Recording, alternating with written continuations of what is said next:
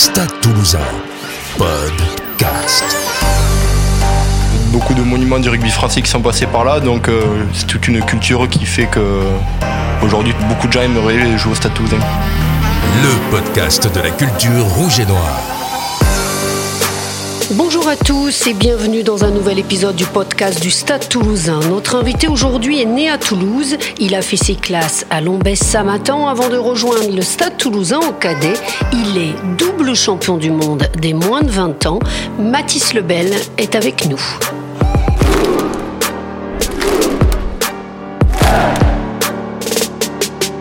Bonjour Mathis. Bonjour. Alors Mathis, avant d'évoquer le Stade Toulousain 7 avec toi, on va revenir sur tes débuts ici. À l'époque, qu'est-ce que ça représentait pour toi le Stade Toulousain? Bah, Déjà tout petit, quand je suis arrivé, ça fait maintenant euh, cette saison, c'était quelque chose... Euh, bah, J'avais les étoiles dans les yeux, qu'on m'appelait pour me dire que je pouvais jouer au Stade Toulousain. Et après, bah, après avoir passé les, euh, les, différents niveaux, tout ça, je dirais, bah, une fois arrivé dans le monde professionnel, c'est quelque chose que sur le moment on réalise pas trop, mais plus tard avec du recul, je me dirais que c'était une, une, belle histoire de, de ma vie. C'était quoi la culture rouge et noire pour toi? Parce que je sais que tu as fait toutes tes classes, je le rappelais, à hein, Lombès Saint-Matan. Ouais. Euh, le stade, c'était, c'était quoi le jeu? Bah, Le jeu, bref, le jeu qu'on connaît aujourd'hui, euh, le jeu de main et tout ça, surtout. Euh, surtout avant, après le rugby s'est modernisé, mais on a, le stade a quand même gardé cette culture de, de jouer au ballon, de se faire plaisir sur le terrain. Et après, ben, c'est aussi euh, beaucoup de monuments du rugby français qui sont passés par là. Donc, euh, c'est toute une culture qui fait que aujourd'hui, beaucoup de gens aimeraient jouer au Stade Toulousain. Tu avais une référence dans ce club ou un modèle? Euh, Non, pas forcément. Après, j'aimais beaucoup des joueurs comme euh, Vincent Clerc parce que bon, tout le monde le connaît. C'était un joueur que j'aimais beaucoup. Après, ou comme Emile Intama qui sont, qui, où ça remonte un peu plus loin. Et après, bon, je dirais tous les joueurs euh, qui ont marqué un peu l'histoire du club, c'est des joueurs que je regardais et que j'appréciais euh, regarder. Ouais. Et aujourd'hui, quand tu t'entraînes avec, euh, avec les pros, hein, même si on va revenir après sur, sur, sur tes matchs, toi également, tu as, as, joué avec eux, euh, tu essayes de t'inspirer, bah, je sais pas, d'un Colby, euh, d'un UG, d'un Médard Oui, bah, forcément, on essaie de s'inspirer, on essaie surtout de tout faire pour faire mieux qu'eux et essayer de les dépasser parce que bon, on est jeunes, donc eux, ils sont en place, c'est des monuments du stade toulousain, donc surtout Yuan et Max, donc euh, il faut essayer de les pousser vers la sortie. Ouais. Mais bon, c'est pas facile. il s'accroche. Oui. Alors le rugby, c'était une évidence parce que tu viens d'une famille de rugbyman. Ouais. C'est ça, hein, ton ouais. papa était joueur. Oui. Donc euh, pour toi, c'était évident de faire du rugby? Je sais pas si c'était évident, mais en tout cas, ça semblait logique. Oui, j'allais voir mon père à la fin des matchs dans les vestiaires et tout ça. Donc après, j'ai commencé le rugby ben, dès le, le, plus jeune âge. Et la question ne se posait pas que je joue au Stade Toulousain ou ailleurs, j'aurais quand même fait du rugby, je pense, que ça soit à petit niveau ou à grand niveau comme maintenant. Tu te rappelles de ton premier match donc avec les pros? oui, ah oui, oui. C'était à Montpellier. Ouais. pas un super bon souvenir, mais bon, c'est une, une, expérience comme une autre. Et alors, comment ça se passe l'intégration justement quand on commence de jouer avec les pros? Comment ça s'est passé? Bah, Au début, bon, moi j'étais le, le plus jeune de l'équipe, donc euh, quand on parlait rugby sur le terrain de ça, ben, ils, ils m'ont vachement protégé, j'y dirais, ils m'ont vachement entouré. Après, bon, aux entraînements, comme j'étais le plus jeune, euh, des fois c'était sur moi que ça retombait un peu, mais bon. Et après, non, non, ça s'est fait, euh, je dirais normalement, comme euh, je pense dans d'autres clubs, c'est fait euh, progressivement. Et un jour, ben, c'était, c'était à moi. Bon, c'était pas la, la, meilleure expérience vu qu'on a pris, on a pris cher, je dirais. Et, mais bon, c'était, une expérience et je pense que c'est bon. Il fallait en passer par là et maintenant le, le chemin suit son cours, je dirais. Ton premier match ici, à Ernest Vallon, ça représentait quoi? Tu, tu, tu t'en souviens Je crois que c'était contre, je sais pas si c'était pas contre Grenoble ou contre Lyon ici, je me rappelle plus exactement. Et euh, ouais, bah, ça m'avait fait bizarre d'être. J'avais déjà vu le vestiaire, mais avec l'équipe Esport. J'ai déjà vu le vestiaire vide, mais euh, se dire marcher dans le couloir, se dire qu'on va rentrer, tenir la main des enfants avant de rentrer de ça. Ça, c'était un moment fort qui m'avait euh, qui m'avait marqué parce que je m'imaginais euh, petit le faire du côté de Hoche, vu que c'était mon père qui, jouait à Hoche, mais c'était un moment fort que j'attendais de voir. Et on sait où se mettre dans les vestiaires ou pas Comment ça se passe Bon, on rentre, on regarde euh, la feuille de match, notre numéro pour être sûr. J'ai regardé plusieurs fois pour être sûr que ça soit bien euh, mon numéro et après on va à son siège et puis, euh, et puis beaucoup d'impatience jusqu'au coup de sifflet, je dirais. Ouais, alors on parle aussi souvent de la transmission de génération en génération. Toi, il y en a un plus peut-être qui t'a guidé? Je sais pas. Bah, déjà l'année dernière, on est quand je suis arrivé moi dans le groupe pro, ben, il y avait euh, tous les joueurs comme, euh, les anciens, je dirais comme Max et Yohan, ils n'étaient pas prêts de finir leur carrière, donc on n'était pas encore dans des démarches de transition, je dirais.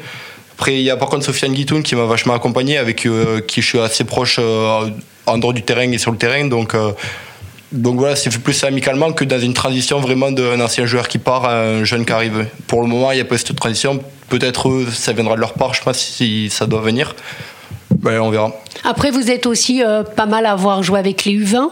Toi, tu es double champion du monde des U20. Ça aide aussi d'être euh, plusieurs copains comme ça avec qui ont vécu une aventure avec les Bleuets pour ensuite s'insérer dans le, dans le groupe.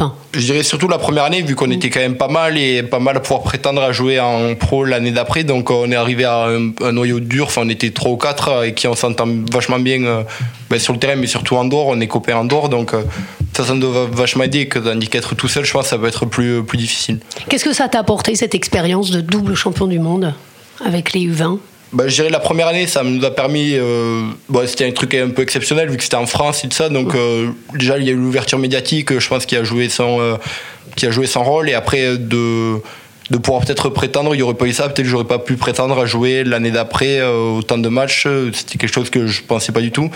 Donc, je dirais l'ouverture médiatique et le fait d'avoir fait de bonnes performances, ça nous a un peu poussé vers l'avant.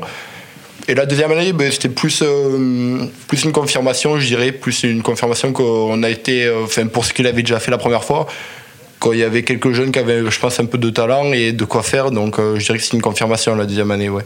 La concurrence, on le sait, très rude hein, au Stade toulousain. T'aimerais avoir plus de temps de jeu, j'imagine. Oui, oui, forcément, ouais. Comment on fait pour y arriver? Tu sais, toi, ce qui te reste euh, le plus à travailler, ça serait quoi? Ouais, ouais je peux, bon, après, on a toujours à travailler, je dirais, plus surtout au niveau des, ben, de nos lacunes. Ça peut être techniquement des techniques individuelles. Comme, enfin, pour moi, je sais que le jeu au pied, il faudrait que je, je continue à travailler. Les ballons, je pense que je peux encore progresser et tout ça. Donc après, c'est des trucs qu'on voit avec, euh, avec le staff. Et après, concernant la concurrence, ben oui, il y a, beaucoup de concurrence, il y a beaucoup d'émulation et il faut, je pense qu'il faut être patient, surtout quand il y a des joueurs ben, comme l'éditeur, comme Cheslin ou Max, Yuan, Thomas Ramos qui, qui sont durs à bouger. Quoi. Aujourd'hui, tu vas rejoindre le Stade Toulousain 7. Ça représente quoi ce challenge, ce nouveau challenge? Ouais, Pour le moment, on, on, en a parlé. Je sais qu'il y a beaucoup de médiatisation autour de l'événement et tout ça. Donc, euh, pour le moment, on n'a pas trop conscience. Après, bon, une fois qu'on y sera, on va, on va tout faire pour gagner parce que bon, il y a pas mal de compétiteurs dans l'équipe.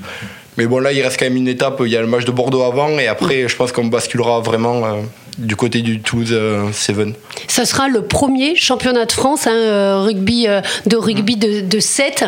C'est quoi la différence entre le 7 et le 15 qu'est-ce que, Toi, qu'est-ce qui te plaît dans le 7 dans le 7, j'aime bien ben, le fait de pouvoir euh, jouer les duels plus facilement, je qu'à 15, vu qu'il y a beaucoup plus d'espace, on est moins sur le terrain et il faut être euh, vachement solidaire parce que bon, s'il y en a un qui se loupe, euh, c'est toute l'équipe qui, qui est en difficulté après.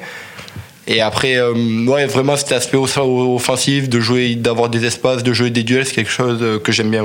Tu seras avec Lucas Tozin, en tout cas dans, la, dans l'équipe du Stade toulousain. vous prétendez à la victoire? je, je, sais pas, on verra. En tout cas, on va tout faire pour. Forcément, hein, on joue pas pour perdre, donc euh, on va faire le du mieux qu'on peut. Et si on gagne, tant mieux. On est en période de vœux, Mathis. Qu'est-ce qu'on peut te souhaiter pour 2020 bah, pour euh, moi et pour l'équipe, ben, d'atteindre nos objectifs, d'aller le plus loin, je pense, en Coupe d'Europe, de, en top 14, de raccrocher les wagons euh, dans les six premiers. Et pour moi, titre personnel, de, de, gagner du temps de jeu, gagner de l'expérience et que mon chemin suit son cours. Merci beaucoup. Merci beaucoup.